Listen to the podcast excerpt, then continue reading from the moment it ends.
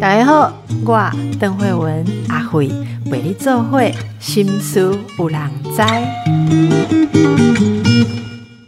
今天来到我们节目的是格林文化出版社的郝广才啊，嘿广才你好，你好，慧文，你好，应该叫邓医生。老朋友教慧文就好了哦，来跟我们分享你的巨著好不好？好，生命中的感动，世纪今日，每个伟大的人背后的故事都值得探讨。最重要的是，我们透过这些人，给我们自己一些启发，给我们自己一些能量哦。呃，之前你出了今天，对，就是每天有一个人。好，呃，现在最新的著作，这个四四大部，好的是世纪今日，花了七年的时间哦，带我们凝视三百六十六位英雄，哎，花七年，而且我看了哦，这个你你真的是要知道很多很多的事情，哎，是啊，是啊，是啊。那有有一个年纪了，总要累积一点事情嘛。你你怎么会想要呃写这样？其实我觉得从今天我就很想问你啊，这这是怎么样的一个动机，想要做这么样用心哦，这么花时间的一个著作？我当时写今天的时候，是那个美国那个小女生 Catherine，好，她五岁的时候，就是四月六号那一天，听到她妈妈说非洲每三十秒会死一个小朋友嘛，然后她就开始那个去募款，要买蚊帐送到非洲去。然后呢，哎，他就把自己旧的玩具啊、衣服拿去跳蚤市场卖，结果呢都没有人要嘛。好漂亮的小女孩啊，五岁要救非洲小孩，没有人要。他就想说，嗯，那如果他捐这个蚊帐去那个只要蚊帐基金会，可以得到一张奖状的话，那别人买他的东西也可以有一个奖状啊。他就自己画了十张奖状，然后再去卖。哎，结果卖成功了，因为所有人是感觉，哎，这奖状很有意思。好，他就这样一年为只要蚊帐基金会可以募三万美金，可是呢，他知道非洲还有好多好多小朋友根本是这些蚊帐不够的，所以他二零零八年写信给比尔盖茨，说非洲的孩子没有蚊帐就可能会死掉，可是他们没有钱买蚊帐啊，听说钱都在你那里，然后他画了一张奖状给比尔盖茨，比尔盖茨就拿出三百万美金出来帮助这个活动，他不止。比尔盖茨哦，纽约有一个大会，就是说这个疟疾在非洲，比如说二零二五年要减少一半。他那时候七岁，站到椅子上说：“为什么要这么久呢？我们如果努力一点，会不会快一点？”啊，其他人就有些人再把支票都掏出来。所以他二零零八年那个小布希总统就请他去白宫演讲，哎，讲怎么防疟疾。所以他上骗了美国各大媒体，什么 Oprah 什么什么秀都上去了。好，可是我发现一件事情，什么的，台湾的媒体都没有报，很怪，这么好的事情，有这么高收视率，就是美国的媒体不是只为了慈善，对不对？是那个小孩长得这么漂亮，他就做这么大的事情，救了超过一百万非洲的小孩，这么大的事情，那个我们都没有报，所以我感觉不对，我们应该写下来。那因为它是四月六号那一天发生的，所以我想啊，一定每一天都有这种事。把它找出来，后来终于给我凑出那个三百六十六个了哈，很不简单，不简单，不简单。前面很一直网络一直找书，不是不是不是不是。比如说，我们本来知道某些事情，可是我们想，我们不会去查日期嘛，顶多知道哪一年发生的。然后网络帮忙是，你可以想办法查到日期。那前面两百个很容易写写写就把它写下来。越到后面越难，因为可能同一天很多事，那有一天你就找不到。好，那不是那一天没有事，是你知道的太少，你就在找啊。然后网络有一个可怕的地方是什么呢？有很多假的啊，有很多假的，就很多人把故事写得很好、很传奇，你感觉真不错，哎，一定是假的，就是很假，然后你很容易上当啊。好。那就很麻烦。那网络有一个帮忙是可以帮你搜，然后交叉比对可以找出来。就是我们以前知道某一件事情，然后去找。好，那我今天写了以后反应不错，很好。那卖的也不错啊，卖的不错。那个，哎，前前后后台湾也卖了十万本，大陆也卖了三十万本呢。那我就想，我再来写好了。但是我想要写，诶，每天写一个人，因为每天当天写那件事情有点难呐。我就想每天写一个人。比如说，哎，这个荣格我们都知道，对不对？到底发生什么事？他为什么跟弗洛伊德决裂？他中间哪里不一样？或者尼采，我们每天东讲西讲，根本不知道他到底在讲什么。那现在，比如说，哎，什么骇客任务啊，什么哎，土拨鼠的一天，这些很棒的电影，都是从尼采来的。所以我感觉应该写。后来我就又习惯想说，哎，那我来找这个人的他生命中重要的一天，这样比较对嘛？哈。就这一天，贝多芬发现自己耳朵 不对了。这一天对他来讲很重要。好，就这样写着写着，哇，我就慢慢凑，哎，居然给我凑成了，居然给我凑成了。所以花很长时间，主要是这个。哇，最后最后六十篇、四十篇都很，就是就是这样找，开始就是你你先想到这个人哦，比如萨提很值得写。比如说，我们现在听多少广告、电影的音乐都是他做的，可是台湾人几乎没有人知道萨提是谁。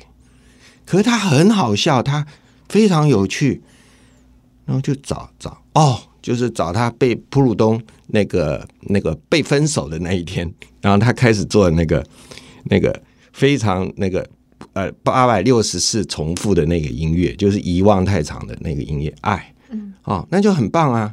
好，我就是想把这样讲，哎，结果就给我写成。那我感觉这个很重要，就是因为呢，我们从小读的东西呢很片段，比如贝多芬，我们就知道他聋了，然后他写了《命运交响曲》啊，然后聋了以后写了第九交响曲，好伟大，结束了。我们不知道他怎么回事。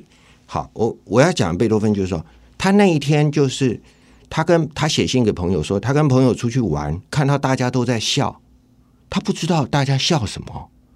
哦，原来是大家听到那个牧童，就牧羊的小朋友在吹号角，所以大家很开心。他听不到，他想完蛋了，他耳朵有问题。他是慢慢聋的。那他本来是演奏家，天才演奏家，可以即兴演奏，这很厉害。糟糕，他现在聋了，怎么演奏？所以他开始把力量转到作曲。然后他开始怕人家知道他聋了，这件事不好吧？比如说，哎，邓慧文是好的。很棒的精神科医师，可是他自己疯了，对，嗯，哇，这样以后怎么赚钱呢？不行，你不要讲说我一直怕人家知道的秘密好吗？所以他就开始怎样，你知道，就跟别人就不来往，尽量离群所居，很多宴会不去参加，免得被人家发现。还有有时候别人跟他打招呼干嘛，是他没听见。所以后来都说贝多芬怎样，很怪，难相处。孤僻、偏执狂，不是不是，全部是因为这样来。然后呢，他因为听不见，越来越听不见，所以他钢琴有时候用敲的，他才听得到声音。所以他做的音乐非常强，当年的钢琴根本没办法承受，所以大家都感觉他很怪。后来史坦威把钢琴改造以后，现在才知道贝多芬有多厉害。那我现在讲，如果贝多芬没有聋，我们今天根本不知道。会有这么伟大的音乐啊！嗯，但是反过来，它是慢慢融、慢慢转过去，这样、这样、这样。就我们知道这个过程以后，才知道这个生命有多伟大。那将来我们碰到一样的事情的时候，哎，我们就不会以为这个世界只有我这么倒霉呀。就跟你有时候得到一点幸运的时候，也不是上帝、老天特别眷顾你，不是，就是你刚好运气好而已啊！不要，就是每个人疯疯癫癫的，现在。为什么会这样？因为你知道的事情太少。其实很多路别人走过了，那别人有那个经验，那你不需要重走一遍。那么伟大人走都跌倒啊，你 我们就更容易连走都走不过去。好，所以我就说这样一点一滴把它写出来，哎，这样就很有意思。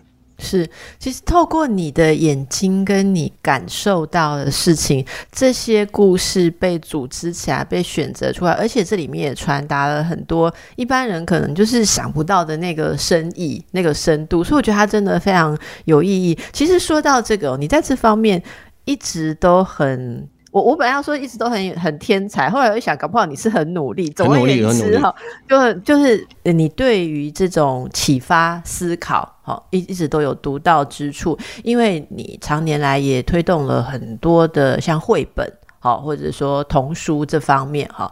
呃，像这样子的概念，比方世纪今日，还有之前今天，诶，是不是学校？好，你会不会推荐给？应该有很多学校会用这个作为教材。我其实想问你的，就是台湾的孩子们，常年你在观察，很多人都说我们教育一直在改革，一直在改革，可是我们从一般社会的舆论跟文化的趋势上，好像还是很担心小孩子的思想，有时候比较。呃，窄化或是浅化，因为大人没有扩张嘛，哈。那你这个在你选童书或做绘本的时候，你常常放入很多努力，好。那那我我我随便举一个例子啊，例如说你曾经做一个就是给小孩子的生日绘本，是可以把那个小孩子自己的那个放进去的，哈。然后还有你一开始好像很早吧，你就做那个可以录爸妈讲故事，那个讲故事的东西，可是是可以录爸爸爸妈妈，你是几乎是最早，所以你。怎么看现在在教育上哈？我们整个社会应该给年轻人什么样的思考启发？或者我要问的是说，你觉得我们现在还缺乏什么？要更努力？基本结构的问题啊，什么意思哈？比如说，诶，现在呃，我我们以前不重视台湾史嘛哈，因为呃都是以中国史为主，对不对？好，可是你怎么教台湾史？糟糕！你如果用原来历史课本那个结构再来做台湾史，很惨呐！我看我侄子读的小学的时候背那个台湾史，他在背后藤新平啊什么的，他根本不知道这些人谁呀，三个字的他都背不清楚，何况四个字的，他很痛苦。那为什么台湾史学这么痛苦？你还是用以前那个历史课本的方式去学。那所以那个比如说，那你怎么知道刘备、关羽、张飞、诸葛亮？因为他旁边有戏剧。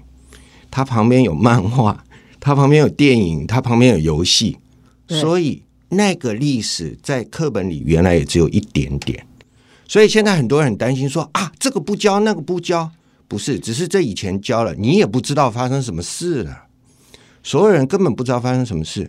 比如说，我们学习应该是让孩子自己发挥那个力量，综合起来。比如说，我现在要讲音乐家啊。我不是跟你说贝多芬是什么，莫扎特是什么，巴哈是什么，但背起来啊，这不通。就说来，每一个人哈，二十个小朋友，每一个人去挑一个音乐家，然后下礼拜来做报告。然后某人写贝多芬，某人写莫扎特啊，说不定有人找那个呃肖斯塔科维奇，说不定他爸爸跟他说可以做这个。好，那这时候一般二十个就会跑出二十个音乐家。那老师只要指导他怎么做报告。那最重要的不是他要懂这个音乐家，最重要的是他要知道怎么做报告。那这样小朋友就懂了，他只要学会一个，将来碰到任何一个他都能学会。举十就可以反一了，不一定要举一反三。好，这样就这样才是这个基本结构改变。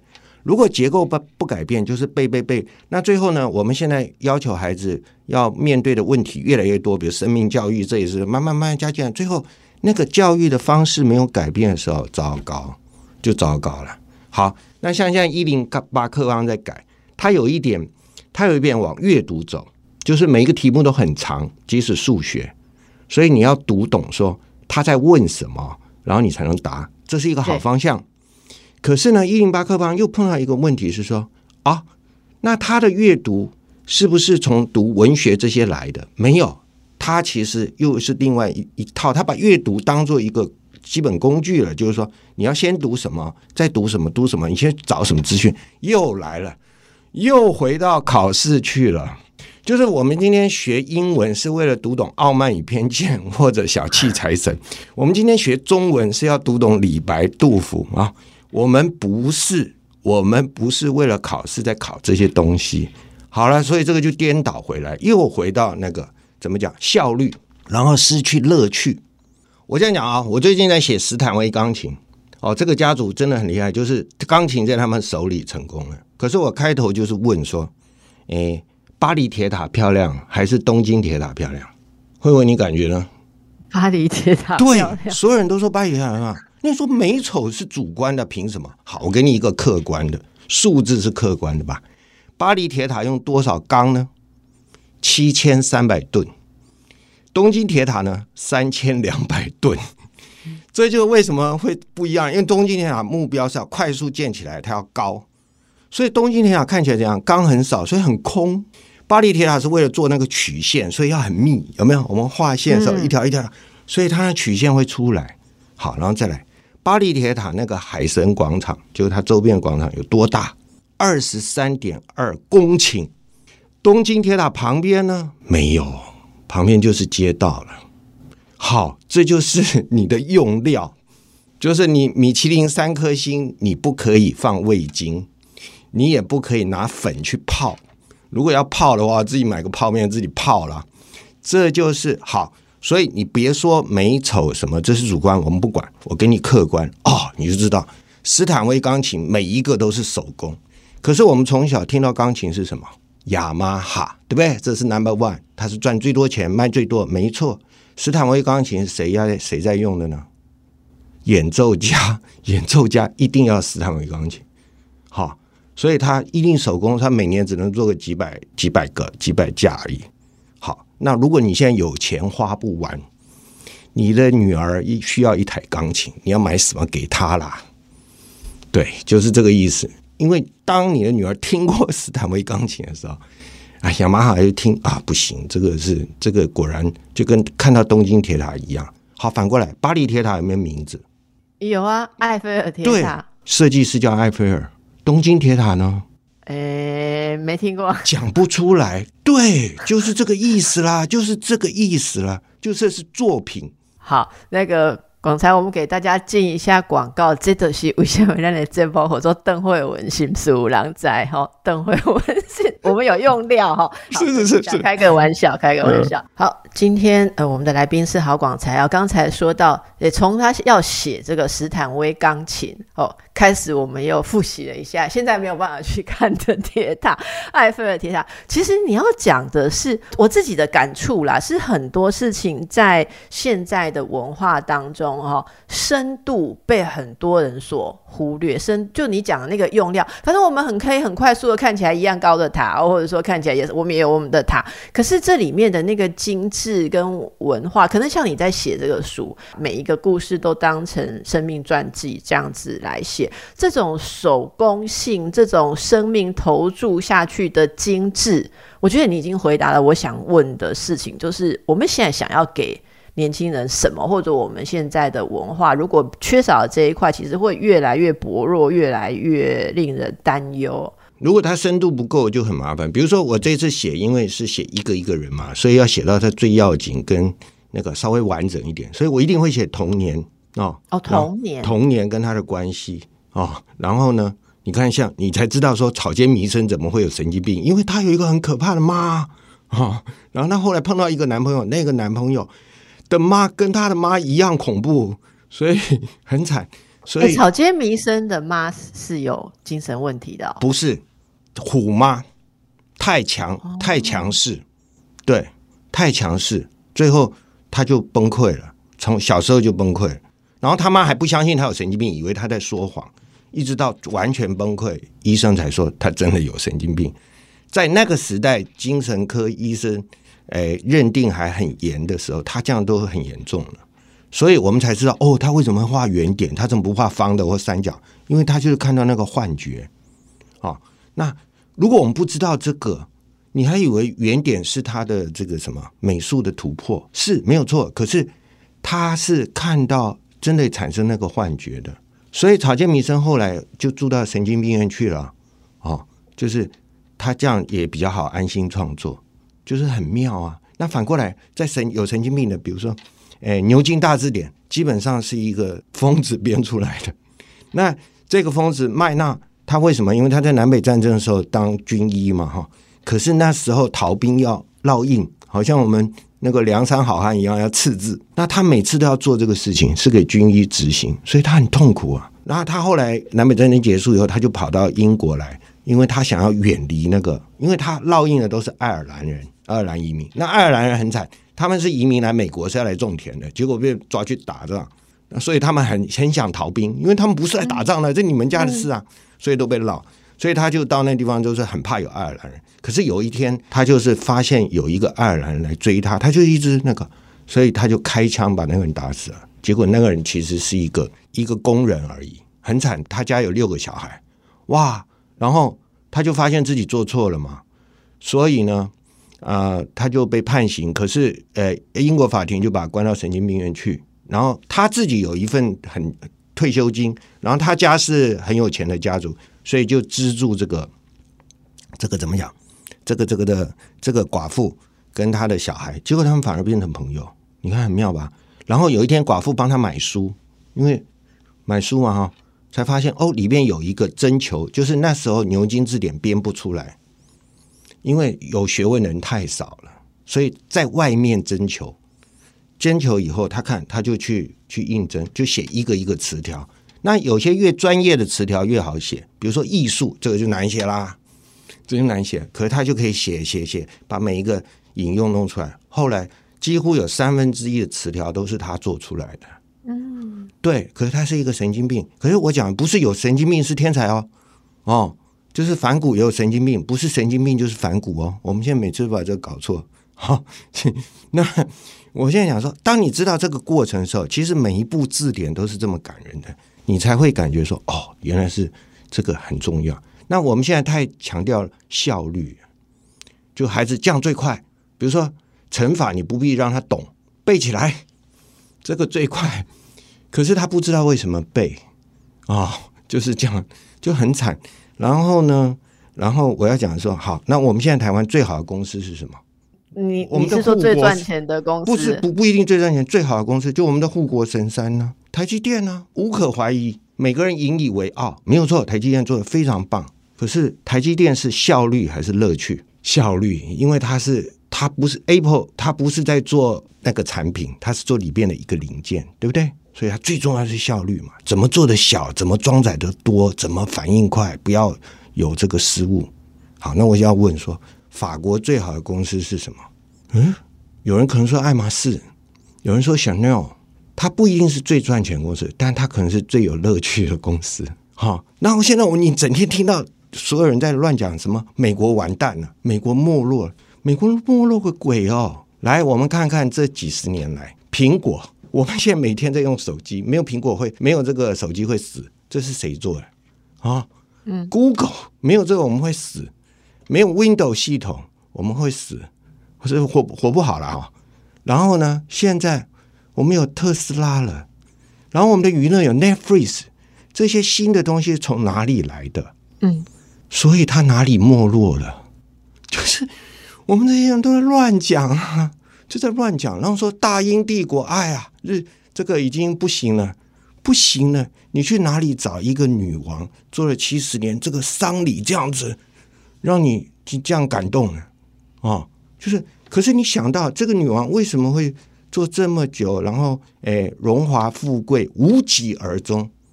英国君主为什么现在还有这个力量？哎，不是，他是世界上最早把权力让出来的君主。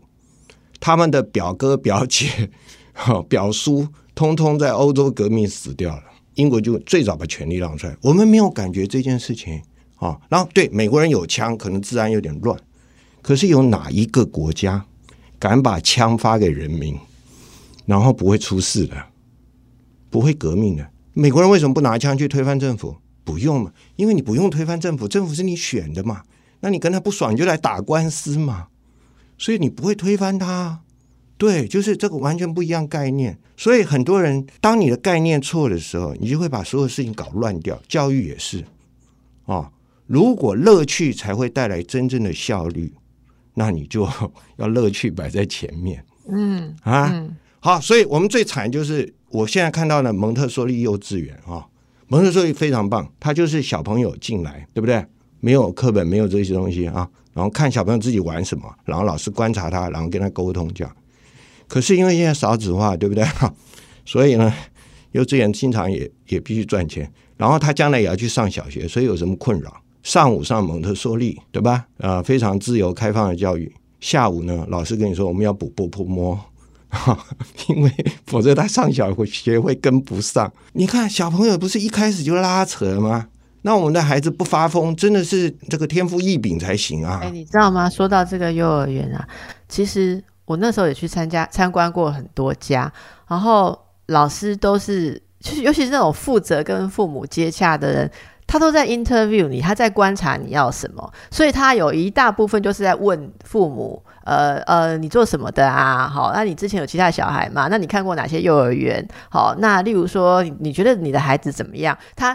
他在这些问题当中，就根据他的经验去判断，你是那种要他学会波波摸的，还是你反对学波波摸？好，还是你会在意他有没有外语基础？好，或者是我还看过一家是跟我保证，在毕业幼儿园毕业的时候可以算五位数的。呃，对呀。好好，他说他们用什么样的方式从小建构起来，所以那个学习完全没有困难。所以他在他在跟你谈话的时候，其实我觉得这是家长。为为什么我们说教育改革不从整个文化改革是没有用？因为家长会到头来去 complain 说，我每个月花这么多钱来，结果我的小孩进了小学没办法衔接 b o p o m o 这算什么？好，所以他就说我要蒙特梭利，我要我的小孩念蒙特蒙特梭利，可是我 b o p o m o 是六岁的时候要跟人家一样的进度。可是 b o p o m o 本来应该是小学一年级才开始学嘛，对不对？那现在老师一来就是先分说，哎，有学过的到那边，怎么你们两个没学过？这就跟以前放牛班一样嘛，说来那个要打球的不要读书了，那个那个要读书的不要打球了。张宏志写过一个很悲情的故事，就是他好不容易选上了校队，以为将来可以参加少棒队，结果练了一整个暑假，有一天老师把他叫来说：“张宏志，手套留下来，那明天不准再不要再来了。”他不知道自己做错什么，后来问清楚才知道，原来他是全校唯一会读书的，所以不要打球了。你看，哦，我们其实有潜力了。我们台湾应该慢慢走到欧洲这个方向去，什么意思啊？就是从小到大学都不要钱了啦，全部政府出。然后呢，欧洲像德国或者像北欧，还不准中小学都不准有私立学校，因为他不要让你有私立的啊。就是我们这些有钱人自己去做伊顿公学、哈罗公学，以后我们都要做首相，外面都是贱民。所以呢，我们把它弄很好，别人我们不管了，没有，就是所有都一样。所以你不管在哪里都一样，我不准你不一样。哎，对，说说到这个，其实其实王凯，我们的听众朋友里面大部分还是呃家长啦，哈，可能比老师还要多。那你觉得家长们好可以为孩子做些什么，来开启这种深度的人生思维？买像我这样的书给他。给他看呢，或者跟他讨论，或者自己也看，跟他读。因为我相信很多人不知道，像我一个朋友，呃，那个看了这书以后，哎，我因为我第一篇写的是藤子不二雄嘛，哎，对，好，他说哈，我那朋友都六十几岁了，他才说他现在才知道藤子不二雄是两个人呐。嗯，我也不知道，我之前都没有想过，是你没有想过。可是我们看了这么多久哆啦 A 梦，没有人跟我说这个作者是两个人。好，你发现原来是两个人哦，原来还有藤子不二雄 A，藤子不二雄 B，然后他们两个风格不同，后来慢慢分分开。那藤子不二雄因为受到手冢治虫的鼓励，所以怎么样怎么样？这时候你才知道哦，原来人生是这样的。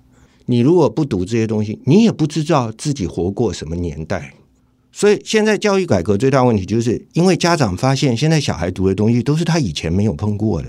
他以前没有这个观念，其实应该是这样，因为教育改革要一直改，他没有改好到一天的，就跟小朋友在一直长大，不是古代啊说啊金马湾找不干，一旦给郎啊，哦，就是嫁给别人就不是我的事啊，我成功了哦，或者考上大学就不是我的事，我成功了，没有吗？还有很很长的路要走嘛。那如果你读的够多伟大的生命，我为什么这样写呢？就一个一个故事，而且当天发生，你就感觉很有趣嘛，哈，然后。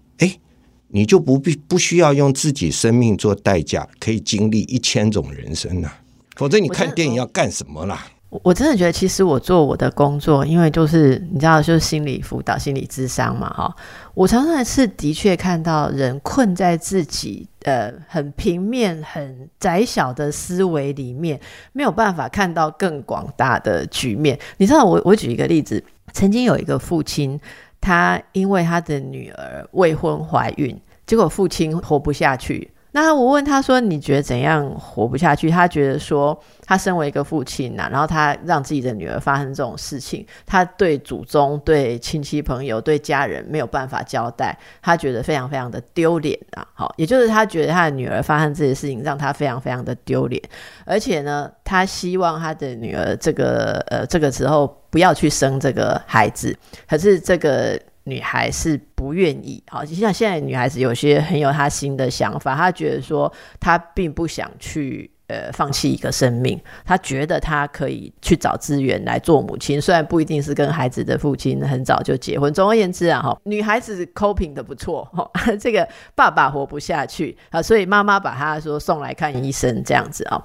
后来其实，在跟她聊的时候。我我只问他一件事哈，我说我每周这样子看你，然后你一直很坚持你的想法，那我只是陪伴你承受这个痛苦，这是我的工作。不过我想跟你讲一件事，我说刚刚在你前面，今天在你前面进来看诊的人。也跟你一样不想活，是因为他的女儿一直没办法怀孕。我一直在克制我的冲动，想让你们两个聊一聊。你知道我的意思吗？哈，当然我不能这样子说，我不能跟前面那一个说，哎，你要不要跟后面那一个聊一聊？啊，后面那个要不要跟前面聊聊？可是我常常觉得，我们真的很难去呃跳出自己的立场。所以你讲的没错，人生如果是自己一个人。单独的这样小小的体验真的很可怕，我觉得很可怕。但是历史是那么的浩瀚，这世上从古到今有这么多人活活过，这里面有很多的力量，很多的启发，这个就叫做深度，就是思维的深度。那以前很多人都说，我像我们在训练年轻的心理治疗师，是叫他要多看电影、多看小说。他们说这不是多背理论吗？我说理论家写得好的理论，就是因为他看了很多人生的故事。哦，我觉得这个是真的，我现在真的。觉得大家如果要呃，我们常常讲说，哎，讨论一些思维，为什么我们呃人生看得那么扁、那么窄？其实扩大就是从这些小地方开始。我们让大家休息一下，等一下回来，请广才示范一下哦，他他怎么把一个人的人生看到深处去。好，我们继续来请教广才哈。最近呃，大家就因为英国女王的事情嘛，哈，所以又呃注意力又回到英国王室啊，或者说一些文化上的事情。我们在《金周刊》看到呃，这个有一篇文章哈，应该也是你这个世纪今日哈有有收入，就是关于戴安娜王妃哈。你怎你是怎么看戴安娜王妃？她她的人生是给我们什么启示？就是呃，我应该这样讲哈，就是成长。我感觉戴安娜王妃是所有女生一个很好的故事，就是说你要了，有时候人困在那个困境里边，就是你讲理论然后跟他分析啊什么，他不会懂的。讲故事才会懂啊，好像你跟小朋友说，哎，不要说谎啊！你跟他讲这，他不会懂。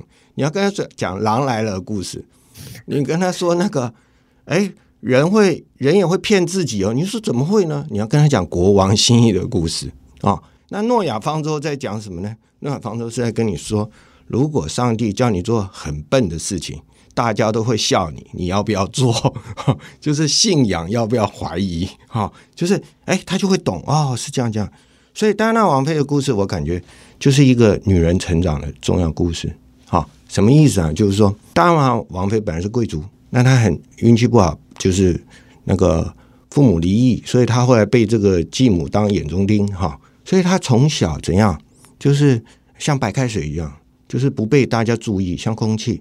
然后她想要跳舞，变成舞者，可她长太高，所以没有人那个呃，感觉他没希望。就跟奥黛丽·赫本一样，本来想跳芭蕾舞，结果结果那个那个老师跟他说：“你不可能的，因为你长得太高。”然后呢，所以那个男的舞者要把你举起来的时候举不起来，然后再来。你又太瘦，所以你要跳完全场你是撑不住的，哈，就你的梦想就破灭了。然后他就是喜欢小孩，所以去当幼稚园老师，哎，然后接触了，刚好接触到王室，然后他看起来漂亮、乖巧各方面，所以他就被查尔斯王子相中了。好，可是他的过程很惨呐，他最惨的就是，嗯，新婚的时候就发现查尔斯王子其实已经跟卡米拉还在继续联络。然后他后来自己回忆，我们看到那个世纪婚礼是在人生最悲惨的一天，因为他那上面镶了一万颗珍珠，重的要死。然后呢，查尔斯王子还嫌他怎样太肥，所以他减肥，他礼服就改了五次，所以很痛苦。他终于把这事做完，好，然后生了小孩。最后出现最惨的事情是，他在这个泰姬玛哈林前面的时候，他们去访问，最后查尔斯就找个理由不跟他去，所以他一个人在那个最伟大的爱情纪念碑前面一个人，所有的媒体这样照过来，他就要撑住。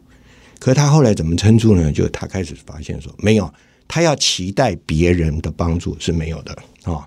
然后他玩不了这个游戏，就是在贵族的社会里边，是我看场合看人，给不同的面具。哇，这有些人做不到啊，有些人做的很好啊，他做不到，因为他算单纯，所以他这个时候在样从内部起来。所以我讲的就是说，里面我讲一个道理，就是说蛋这个鸡蛋啊。你如果从外面打破，那就是食物了。不管炒蛋、煎蛋、蒸蛋，都是给人吃的。可是如果从里面打破，那它就是生命。嗯，好，那所以呢，大妈开始哎找老师来，然后呢，哎想办法怎么哎跟人接触，怎么那老师教他，因为他经常去有活动要演讲，老师就跟他说：“你最重要是要讲故事。”然后他把他的本质发挥出来。他有几件事我讲你就懂这个人。就是说，哎，有一次他碰到一个小女生是残障的，在教堂里边，哎，那是活动，哎，他就把大家支开，单独跟那个小女生聊天，哈，也不让别人打扰。后来他跟那个十一岁小女生变成好朋友。还有有一次，帕帕罗蒂在这个海德公园演唱，那是一个慈善的演唱会，但是糟糕，开始下雨了。那个时代不是像现在哦，大家有发那个透明雨衣没有？所以就开始有人打伞了。可是后排的人就看不见了，就开始叫了。好了，这时候呢，演唱就停下来，因为有点乱。然后，呃，帕帕罗蒂的那个经纪人就上去说：“我们是不是可以把伞收起来？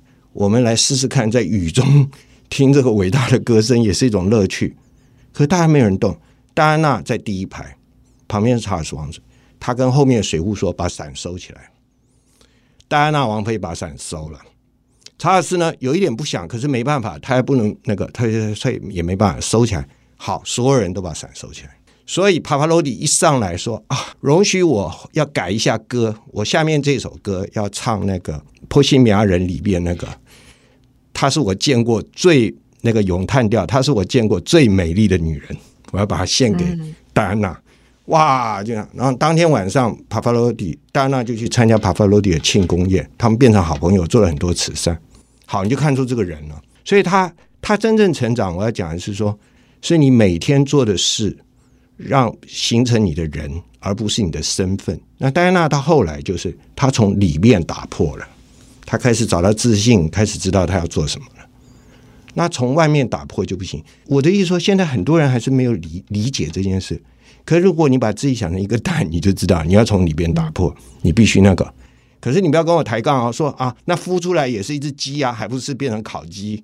对吧 哈，好卤鸡，随便你烧酒鸡，没有你为什么感觉这是鸡呢？如果你是一只老鹰孵出来，你就可以飞过去嘛。这就是我现在跟很多家长，呃，这就做父母讲。就是你怎么看待孩子，等于你在看待自己。你为什么感觉你的小孩是鸡呢？他不可能读这么深的故事呢？他将来不应该有这个梦想呢？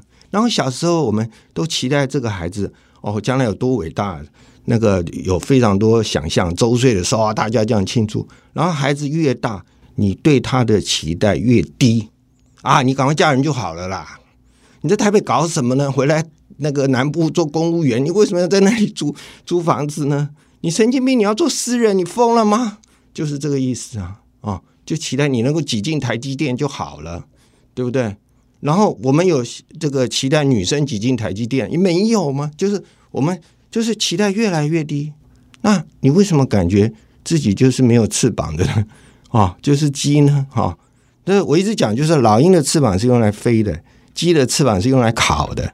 就看你自己怎么样。那有人就说：“你怎么讲歧视鸡呢？神经病！你不歧视鸡，你要歧视谁呢？”不是，我觉得你刚刚讲的这些很有趣。现在就是因为这一些抬杠式的说法，我觉得让很多很有意义的想法都没有办法好好的被被传递。这中间就出现很多这种，这是因为大家很丧志吗？不是，知道的东西太少，知道的故事太少，然后随便发言，哦。就是随便讲话图个爽而已。然后再加上网络这样啊，因为你大家都可以躲在后面，所以就你躲在后面好像没人知道，所以你你就呃开始胆子放大起来。全世界都有这个问题，所有问题全部知道，你知道太少。知道的太少，这这个是很很根本，就是所以我们一直在讲那个深度的事情嘛，哈。那刚好你讲到这个这种回应的方式，哎，你你还对酸民的回应模式掌握的蛮准的哦。你刚刚讲那个，我听起来是非常有趣。你这样讲，人家就会回什么？这样讲，人家又回什么？这就到我们今天最后要问你的一个问题了啊。因为格林文化是台湾儿童文学哦文化呃很重要的推手，已经很长期了哦。你知道有很多传统的这种阅读。或是文化媒体的提供者、出版社啊，都在数位的转型下就挂了啦，就没有成功。但是很有一些是转的成功的啊。那你你们做了什么样子？或者对大家来讲，我们刚刚讲的那种新的网络的文化，或者是思考，或者甚至学习知识的传递方式都不一样。所以你对数位化转型做了哪些吗？我应该这样讲哈，就是我这几年这样，就是投入很多数位的工作，也缴了很多学费，然后慢慢找到一件事情，就是说。哎，数位这个啊，它不是来取代纸本而已啊，不是，它是来丰富纸本的。好，比如说纸本没有声音，所以我们当时做的阅读器里面，就是可以把父母声音录进去。对，好，那小朋友需要声音，可以，你现在数位就比较容易取得。那数位有影像，所以你可以像以前我们做这些课程，以前不可能啊，谁给你播？没地方播。现在有了 这个 Internet 就不一样了，对不对？就每个人成为自媒体，所以这个自由度就开出来。所以我们现在会做一些大师的课程的时候，就是绘本大师课程，以前做不到，因为你拍摄很贵，然后也没地方播。现在可以了哦，那就会留下很好的记录。然后再来，最重要不是你要去做数位产品，是要用数位的手段来推广书。书装在纸上或装在哪里都一样啊。那就好像说，哎，比如说。诶，慧文，你这样本来我们是靠广播节目啊，或者电视啊，可是现在如果有数位的，哎，就更更有自由，然后可以，然后也不必那个时间说一定多少多少，也不必靠广告哦，这样哎，你慢慢变成推广书的一个工具，还有凝聚社群的一个怎么讲一个手段，所以数位既是可以转换出新的产品，也是推广原来书的一个手段。哦，他是来帮你忙的，就是可以捅死你的东西，一定是你旁边的东西，哈，就是只有你最亲近的人可以出卖你，所以反过来你要把化敌为友啊，呃，我我感觉最可惜就是很多人说，哎呀，这个书才有感觉，那个书哎，不是不是，是习惯问题，哦，这是习惯问题，但是他不是你的敌人，所有的工具都是来帮忙你的，是看你怎么转换。好像我们现在讲这个，所以我做这个世纪今日，我也可以录有声书啊，哈，哎，就有人听啊，好，那如果我将来可以找到一个台语很棒的人，帮我用台语讲出来，哎，很多人就可以多听到另外一种那个调性嘛。有，我们可以来努力一下，或者你下一个世纪今日可以再多写一些不一样的事情。我我们期待，我们就在这里给大家哦，就是好好的来丰富一下自己的思维。曾经活过的生命，是不是也变成你的一个启发一个部分？世纪今日啊，这个后面就是广才讲的，有 Q R code，你扫描就可以试听有声书。那这个真的是很用心。我应该这样讲啦，哈，就是应该说，我就讲这句话好了啦。你给我书前面的题字啊，哈，这个有梦不负今日，送给大家。谢谢广才跟我们分享，祝福大家。